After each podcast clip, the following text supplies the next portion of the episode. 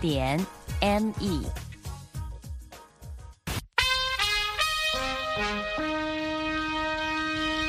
美国之音现在继续播送中文节目。美国之音时事经纬。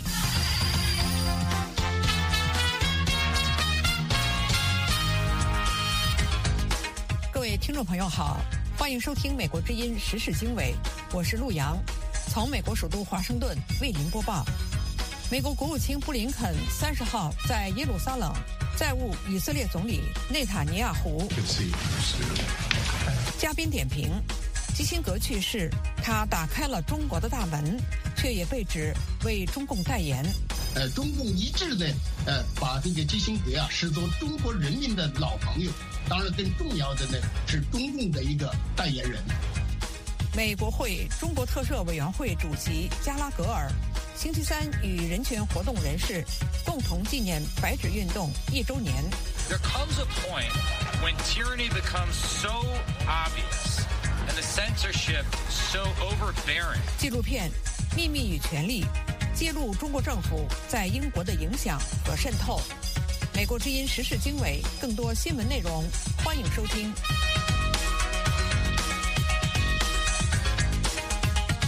美国之音时事经纬节目的开始，请宇宙分享一组新闻简讯。好的，洛阳。首先，我们来关注美国国务卿布林肯三十号在耶路撒冷会晤以色列总理内塔尼亚胡，这是布林肯国务卿在以哈战争以来第三次访问以色列。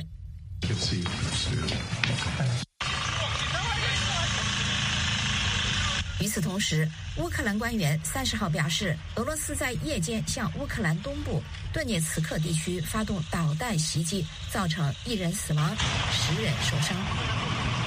来关注中印边境动态，美国驻印度大使埃里克加塞蒂最近前往中印边境的印度阿鲁纳恰尔邦访问。美国媒体《新闻周刊》表示，这个举动有可能再次引起北京的强烈不满和抗议。《新闻周刊》报道说。加塞蒂对阿鲁纳恰尔邦的访问，不仅在外交上展示美国对印度的支持，而且也可能预示着，随着北京在中印边境地区的表现越来越强势，美国对这一争议地区的立场也可能发生变化。中国不仅将阿鲁纳恰尔邦称为藏南，从来不承认这里是印度领土，而且还常常在这个问题上与印度发生外交争议，甚至对峙与冲突。我们来关注美国国会众院中国特赦委员会主席麦克加拉格尔星期三在国会大厦前与人权活动人士共同纪念中国白纸运动一周年。加拉格尔表示，目前不清楚有多少人因为参与白纸运动而被监视、骚扰和关押。他对美国国会及行政当局中国委员会持续追踪这些案件，并且敦促中国政府释放抗议者的努力表示支持。There comes a point when tyranny becomes so obvious. 加拉格尔说：“有一天，暴政变得如此明显，审查制度变得如此专横，以至于不再需要口号和宣言，你只需要一张白纸。”接下来，台湾行政院大陆委员会主席邱泰三十一月三十号痛批北京当局通过招待台湾特定地方人士和公开放话等方式干预和介入台湾即将于明年一月举行的总统大选。邱泰三星期四出席在台北举行的一党专政下的中国式现代化国际研讨会，并且致辞后接受媒体联访时说，中共针对台湾特定地方人士所做的落地接待，接待者都是地方台办或者统战部门，当然不言而喻，应该都是跟选举有关。邱泰三并且说，中共如果不介入台湾的选举，那就不叫中共。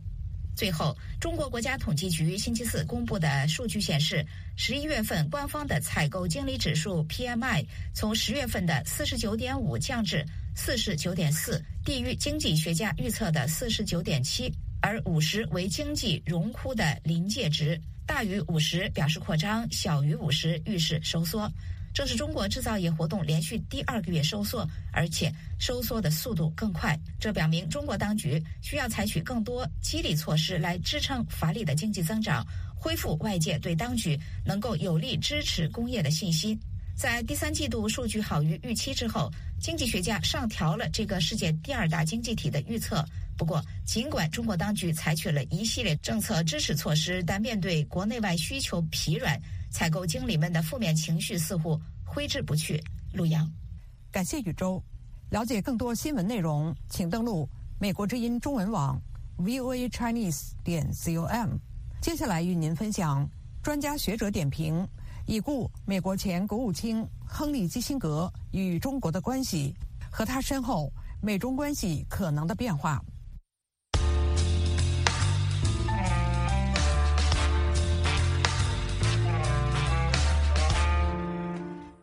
美国之音时事经纬，美国前国务卿亨利基辛格，美国时间星期三十一月二十九号，在他位于康涅狄格州的家中去世，享年一百岁。基辛格是中国共产党执政以来前往中国的第一位美国官方特使，也是访问中国最多的美国政界人士。他被中国官方视为中国人民的老朋友，但却也因此引发争议。有人认为。他与中国的生意，让他最终成为中国影响力的代言人。独立时评人、专栏作家蔡胜坤对美国之音说：“基辛格对中美关系的，呃，这个起了非常大的作用。嗯，一九七一年的时候呢，他首次啊秘密访问了这个中国。呃，当时的中国呢，我们知道是在一个癫狂的这样的一个时代，呃。”处于呢一个冷战的高峰，呃，这个时期，呃，中中国跟苏联的关系啊，也处于呢高度紧张的这样的一个时刻，所以说这种时候呢，基辛格呢，呃，来到了中国访问，见到了当时的呃这个周恩来，呃，紧接着呢安排了这个尼克松啊总统的访华之行，所以说开启了中美关系的所谓的新的篇章，五十多年来呀。啊，啊这个基辛格呢，一直是穿梭在中美之间，扮演了一个中国呃具有影响力的这么一个代言人的角色。当然，更重要的，他是呃为中共啊做代言人。我们还记得呢，这个呃中共一致的呃把这个基辛格啊视作中国人民的老朋友。当然，更重要的呢是中共的一个代言人。所以说，在这个过程中呢，推动中美关系呢，它是发挥了巨大的作用，它也是见证了中国啊过去几十年的改革开放所带来的这个经济繁荣。所以说呢，基辛格啊，啊，在中美关系中呢，我觉得呢，他是发挥了巨大的一种影响力的。我们还记得上个月的时候啊，习近平访问呃到旧金山呐，跟美国总统拜登呐见面的呃这个呃期间呢。呃，基辛格已经是百岁的高龄，还坐着轮椅，哎，到达了这个现场，呃，出席了这个对他的这个颁奖的晚宴，呃，所以说他呃在最后的时刻，他还在为中国呢，呃，发出这样的声音，呃，我从某种程度上来讲，一方面呢，他在中美关系中发挥了巨大的作用，当然更重要的。他是把中共哎当做他手中的一个很好的利用的一张牌，在这个中美关系中啊，他为中共做了很多的代言人的角色，呃，从某种程度上讲呢，他是呃美国在中国的一个巨大影响力的这样的一个政治家。对于有人认为基辛格与中国的生意让他最终成为中国影响力的代言人，台湾淡江大学国际事务。与战略研究所助理教授林颖佑表示。我想，其实季星吉他在这一个这个非常奇妙的这一生里面，其实他没有错，他的确在历史上面绝对有他的一个定位。那也没有错的，就是说他的确也利用他跟中国互动的关系，成立了这个我们所谓的一些咨询公司，或者是这一个 consulting 的这一些服务。那也让这一块他所有的学生或他所有的这些跟他呃一些不管是朋友也好等等，的确是受到这一边非常多的一个呃帮助。那现在其实你说这个争议。我必须讲的，就是说他是一个呃绝对的现实主义者。因为我们看他过去的著作，我想他的一个大外交这些著作里面，其实都去充分的反映出他对于国际关系其实是认为是要如何在这些矛盾中间去找到彼此的利益。那这一点的确是非常符合跨国企业商业，特别不管不管是呃美国也好，或全世界想要去做中国这么大的生意的一些朋友，绝对都会希望跟他有一些合作。那我们也了解到，中国相对来说是一个比较人治的一个社会，所以如果你有他的一个这样的关系的话，呃，不敢说是中南捷径，但是至少是可以让你在中国的商场有一点如鱼得水。可是现在这个时间点的一个状况，会不会让他这个未来有一些改变呢？我觉得这一点其实是我们要去注意到的，因为像基辛奇之前，我们刚才有一个另外一位嘉宾有提到，哇，一百岁了还可以这样坐个飞机去那边，这个至少原本看来身体应该是还可以。可是今天他的这个离开之后，会不会让他的这个影响力下降？那不是他是指说他的整个他的一个商业商业顾问公司，这个顾问公司的影响力会不会因此而下降？甚至是他底下原本这一些他的一些呃徒子徒孙或他的学生或他的这一些呃依靠在他这个顾问公司底下的员工，会不会现在开始方向会有一些转变？我觉得这个是我们最最需要去观观察的一点，因为就现在的美中关系跟基辛格当时建交的美中关系，我相信绝对是有很大的一个不同。那么，基辛格过世之后，美中关系会发生什么变化？独立视频人、专栏作家蔡胜坤说：“对，基辛格呢，他是以终结冷战呐啊为目的呢，开始了一个与中国的这样的一个交往。但是呢，我们看几十年过去了，哎，我们现在从政治层面来看呢，这个冷战呐，好像啊是结束了。西方啊也认为呢，跟苏联的这场冷战是结束了。”但是呢，我们从现实的层面来看的话，这场冷战并没有结束，只是呢，冷战的主角啊发生了改变。过去冷战的主角，西方冷战的主角是前苏联，但是今天实际上这个冷战的主角啊，实际上已经转换到中国的这样的一个头上。呃，中国已经呢接过了前苏联发挥冷战的这样的一个接力棒，而且呢，它的实力，呃，无论是它的经济。呃，还是他的政治，还是他的军事，呃，特别是呢，他在经济方面的这样的实力，已经对世界呀，已经构成了巨大的影响力，已经远远的超过了当初的苏联。所以从这个角度来看，哎，基辛格呢想结束冷战的这个目的，并没有啊真正的达到，而且呢，随着这个现在基辛格的离去啊。中美关系经过五十年的这样的一个呃从冷到热这样的一个过程之后，现在渐渐的又再回到了原点。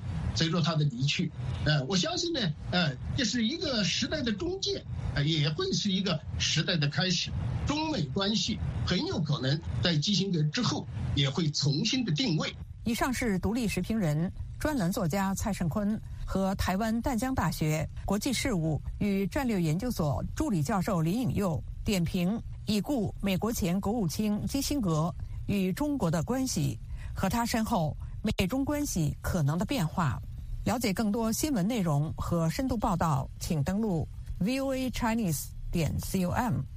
接下来，宇宙分享美国之音特约记者李伯安的报道：英国纪录片《秘密与权力》。揭露北京渗透令人担忧。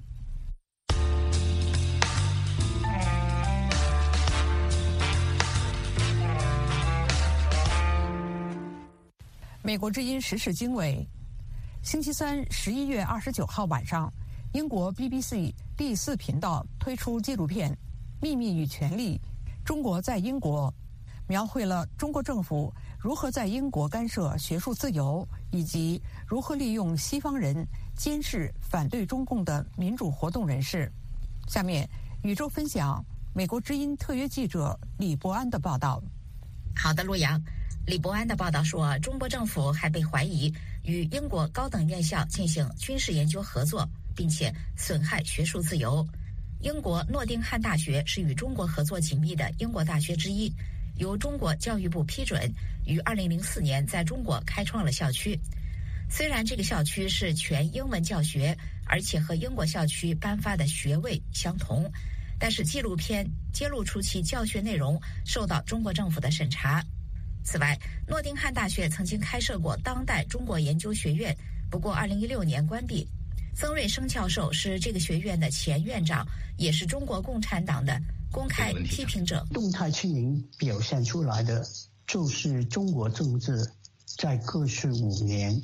变成了一一言堂，谁都不敢。在纪录片《秘密与权力：中国在英国》中，曾瑞声称，在习近平2015年访问英国期间，校方不许他接受媒体的采访。在此前的2014年，他被诺丁汉校方禁止把一位台湾资深政治家的演讲设在校内举行。斯蒂芬·摩根教授曾经是诺丁汉大学宁波校区负责规划的副教务长。他揭露，校园里的书籍和文章都受到当地中共官员的审查。摩根教授称，共产党还鼓励学生监视他们的老师，而且他自己在写了一篇批评习近平修改宪法的博客后，就被迫辞去了管理职位，因为这种在西方学术界。理所当然的批评，在宁波诺丁汉大学党委书记的眼中是完全不可接受的。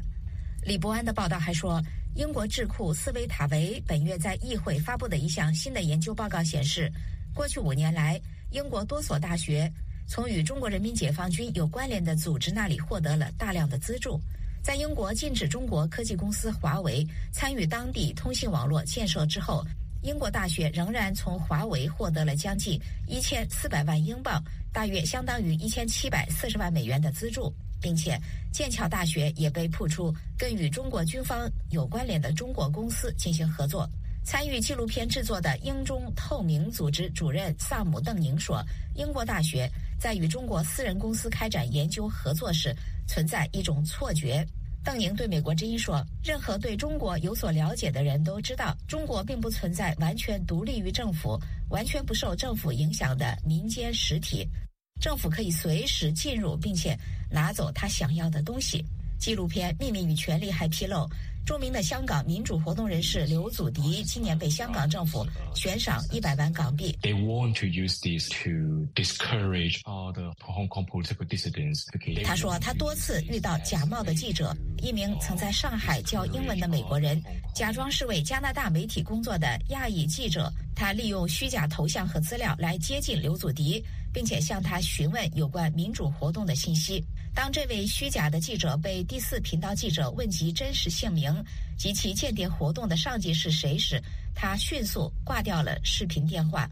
今年年初，因为间谍罪被抓捕的英国议会中国研究组总监加斯 （Chris Cash） 也曾经邀请刘祖迪喝咖啡聊天。李伯安的报道还说，纪录片也揭露前英国保守党区议员杨庆全和中国统战部的关系。杨庆全曾经参加支持共产党香港政策的集会，并且多次被拍到与中国驻英国大使馆和统战部的一位工作人员见面，还亲自参加统战部组织的中国年会。但是这并不妨碍杨庆全表达对香港政治庇护者出乎意料的关心。他向香港活动人士郑文杰索取寻求庇护的香港人的资料，并且表示自己在英国内政部有很好的关系，可以帮忙处理这些庇护案件。今年六月，香港前特首梁振英和中国全国政协副主席谴责并且威胁要联合英国警方逮捕前香港众志副主席郑家朗，因为郑家朗在英国创建了促进教育和港人融入英国的公益组织。陆阳，感谢宇宙分享美国之音特约记者李伯安的报道。英国纪录片《秘密与权力》揭露北京渗透，令人担忧。接下来与您分享时事大家谈嘉宾点评：习近平视察上海，玩南巡却忌讳改开。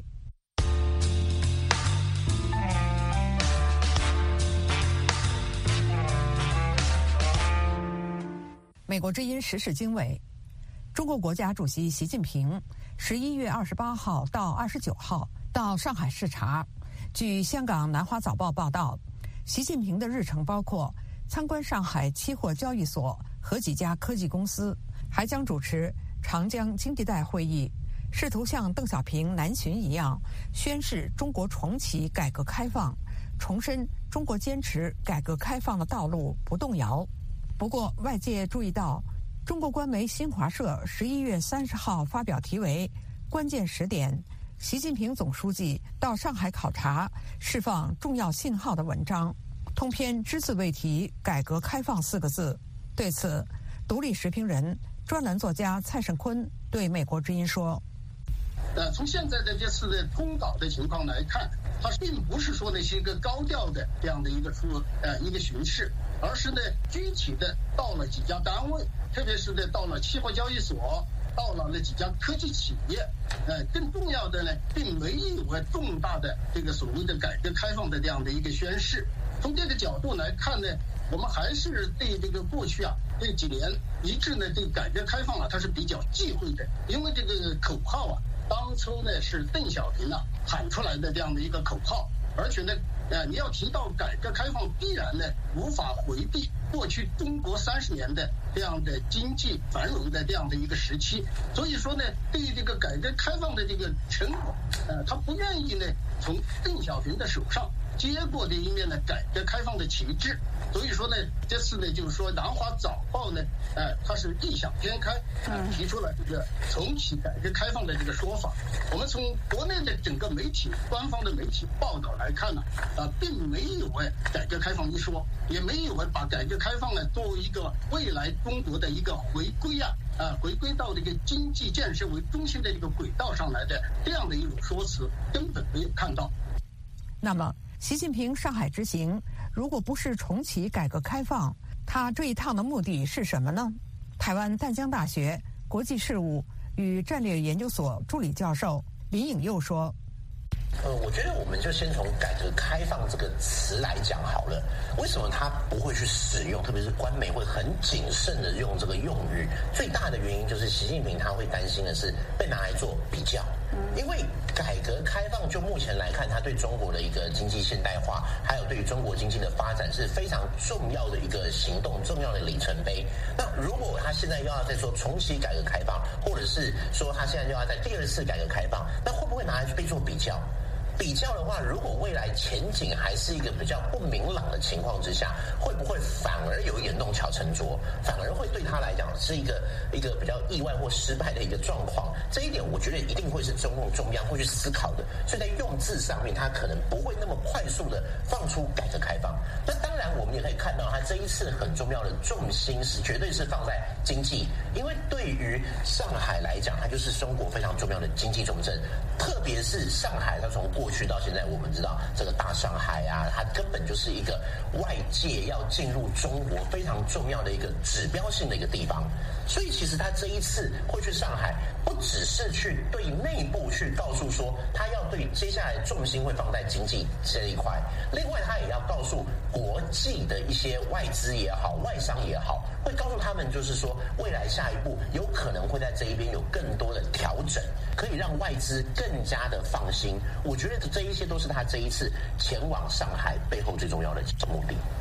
以上是独立时评人、专栏作家蔡胜坤和台湾淡江大学国际事务与战略研究所助理教授林颖佑参加《时事大家谈》节目讨论。嘉宾观点不代表美国之音。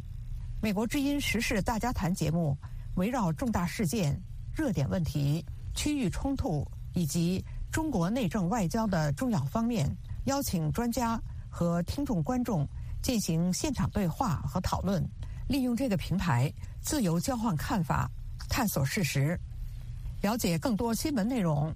请登录 VOA Chinese 点 com。节目的最后为您播出石板明夫说三道四：中共是否再次输出革命？二零二二年十一月底。中国大陆的很多年轻人走上了街头，和平且勇敢地表达出自己对于新冠防疫政策的想法和主张。白纸运动就这样发生了。集会现场发生了些什么？我是被很多警察那样架着，然后拖到一小巷子里面，就一个人甚至勒着我脖子，勒得巨紧，就没有办法呼吸那种。我说太紧了，我无法呼吸，他就打我的头，开始拳打脚踢了。走上街头的年轻人在思考什么？但我频频的回头，我看着还在那里集会的人群，我在想，我们做完了这些事情会导致什么后果吗？我对未来会发生的事情非常担心。被拘捕的年轻人后来经历了些什么？我总是感觉他们在想给我加一个罪名，什么分裂国家、颠覆国家政权这种。他们一直在问你跟境外的关系什么，把我往那边去带。欢迎收听美国之音出品的播客节目《岳阳电话》，我是吴阳。美国之音时事经纬，从今年的十月底到十一月初开始，在缅甸北部地区出现了大规模的武装冲突。有一支叫果敢同盟军的部队，联合了另外的少数民族武装，突袭果敢地区，推翻了果敢地区四大家族的统治。现在和缅甸军政府形成对峙的状态，而且在许多方面还占了上风。果敢人是自明朝以来因各种原因来到缅北地区的汉人，他们生活的地区被称为果敢地区。果敢同盟军的现任领袖叫彭德仁，是已故果敢王彭家生的儿子。这次彭德仁的军队能够在冲突中占上风，据评估是因为得到了中国的幕后支持。中国为什么要支持果敢同盟军？下面石板明夫说三道四。为您深入解读。我认为呢，有主要三个理由吧。一个理由就是说，呃，在十月的时候呢，果敢地区过去是贩毒，现在这四大家族呢，主要从事呢叫电信诈骗，就是打电话。呃，到中国去骗一些中国的一些退休老人的钱，赚了很多钱。然后中国呢，让缅甸军政府管，缅甸中政府也不管。所以呢，中国就派了几个警，派一些警察到那里去卧底。但是说呢，在一场这个他们互相争权斗利的黑吃黑之中呢，这几个中国的警察呢，虽然自己。已经报出家门说我们是中国警察卧底，但是还被残忍的杀害了。这件事呢，大大的伤害了这个习近平的面子，中国的面子，天朝大国的面子。为了挽回这面子，就是你不能在太岁头上头上动土，要搞清楚谁是老大，谁是小弟。所以说呢，中国这次呢，就是一口气把这四大家族，有有也有有有算法说是五大家族了，一下灭掉了。另外一个呢，就是说打击这个电信犯罪了。电信犯罪确实是对中国国内已经 造成了巨大的影响了。当然，台湾啊、日本很多国家其实都有很多很多这种呃犯罪呃事事件出现。但是这个犯罪的执行人呢，往往都是在国外，特别是在属于缅北这些属于三不管的法治并不是很强的地方了。这次呢，中国就是说出重手，就是打击电信犯罪，这治安上也是一个原因。但是我认为还有一个很重要的原因呢，就是中国啊现在开始培养这个国外的自己的亲中势力了。这一点呢，我觉得是一个很大的一个变化。因为当年啊，毛泽东跟苏联学的叫呃这个输出革命，在全世界各地啊铺了很派出很多这个共产党员的工作组。其实，在日本。呃，一九五十年、一九五零年代的时候呢，就是有一个叫山村工作队的，这就是学习中国的这个毛泽东思想的，呃，半军事化组织，呃，准备上山打游击对抗日本政府的。然后呢，在什么菲律宾啊、马来西亚呀、这个印度尼西亚呀，都有很多这方面的输出革命。但是说，后来到了邓小平的改革开放的时候呢，邓小平把这些派外的共产党全部撤回来了。邓小平知道。你这样干涉干涉别国内政的话，中国的周周边的外交环境永远好不了。所以说呢，在培植外边的外国的亲中势力这个呃想法的彻底没有了。所以在改革开放一直到胡锦涛时代，基本上是销声匿迹了。但是中国呢，现在又一次开始，开始这次虽然名义上呢是这个打压电信这个犯罪，这当然这个理由是很对很充足的，但是说呢。如果这个扩张起来，比如说，哎，在外国的这个华人受到欺负了，中国过去帮忙，这个也可能变成一个海外出兵的理由啊。其实当年日本就是以保卫海外侨民的为的理由出出兵过很多次嘛，这个变成日本军事扩张的一个理由了。那么中国现在呢，又以这种解决犯罪啊、保护这个在外的侨民啊，以方式去扩张。其实这样的话，以后他去哪里都有都有正当性啊。那么中国呢，今后。这个对外扩张现在只是缅甸，那么我觉得对东南亚各国可能都会有各种各样的威胁嘛。今后呢，中国这种对外扩张会怎么演变？我觉得值得大家呃要关注。以上是石板明夫说三道四，中共是否再次输出革命？了解更多新闻内容和深度报道，请登录美国之音中文网 voa chinese 点 com。